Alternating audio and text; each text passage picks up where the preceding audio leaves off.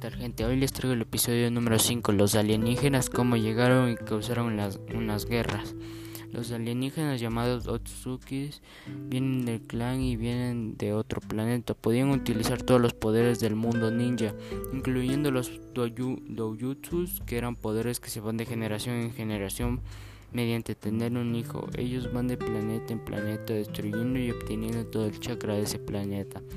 Llegando a la tierra un hombre Kaguya, lo cual tenían una misión de plantar un, árbol del divino o de la vida que en realidad iba a atrapar a todos bajo un genjutsu, o sea, una ilusión o un sueño infinito, así que les sacaban el chakra, se hacían más poderosos.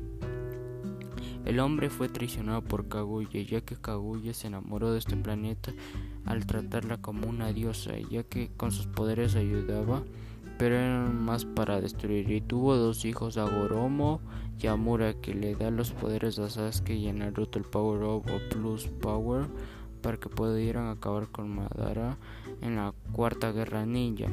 Sus hijos crecieron y se dieron cuenta de la maldad de su madre, pelearon contra ella. Ella al no poder, al no poder contra los dos se comió el árbol divino de la vida, transformándose en el brillo de las diez colas. La fusión de estos ganaron. Agoromo y, Amura ganaron, lo cual mandaron con piedras y sería la luna el hermano de Agoromo la fue a cuidar, ya que con las piedras creó la luna y atrapó a su madre y tuvo una familia ya y hubieron más, pero hay un tercer hijo llamado Tsetsu, negro y blanco, el blanco en la luna y el negro en la tierra.